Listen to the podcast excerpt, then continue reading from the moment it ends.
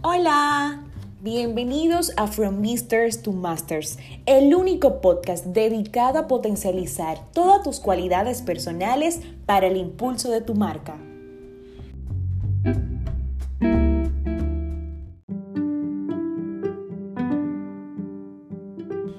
Una pregunta que a todos nos ha surgido.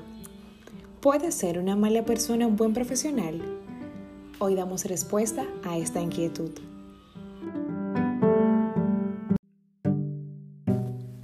Estudio publicado por la Fundación Universitaria de España sostiene que para un profesional ser realmente exitoso, primero debe ser buena persona. Se concluye a partir de esto que las malas personas no llegarán a ser nunca buenos profesionales porque no poseen ética ni se comprometen para cumplir sus metas u objetivos en los que ellos no sean el centro. Cuando nos referimos o hablamos de buenas personas, son aquellas que demuestran coherencia entre lo que dicen y hacen las que predican con el ejemplo, es decir, las personas que piensan y actúan de forma ética.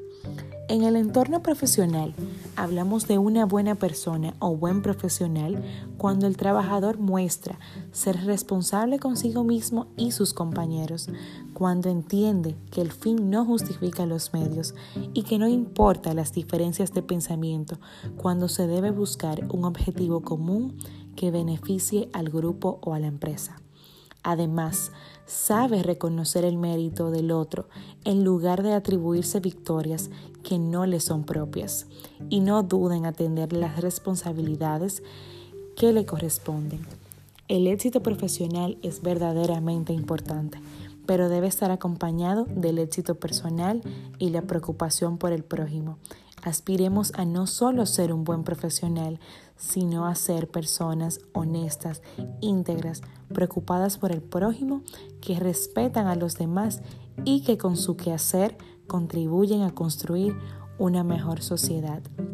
Recordemos, no existe un buen profesional que no sea buena persona, porque carecer de lo segundo atenúa lo primero.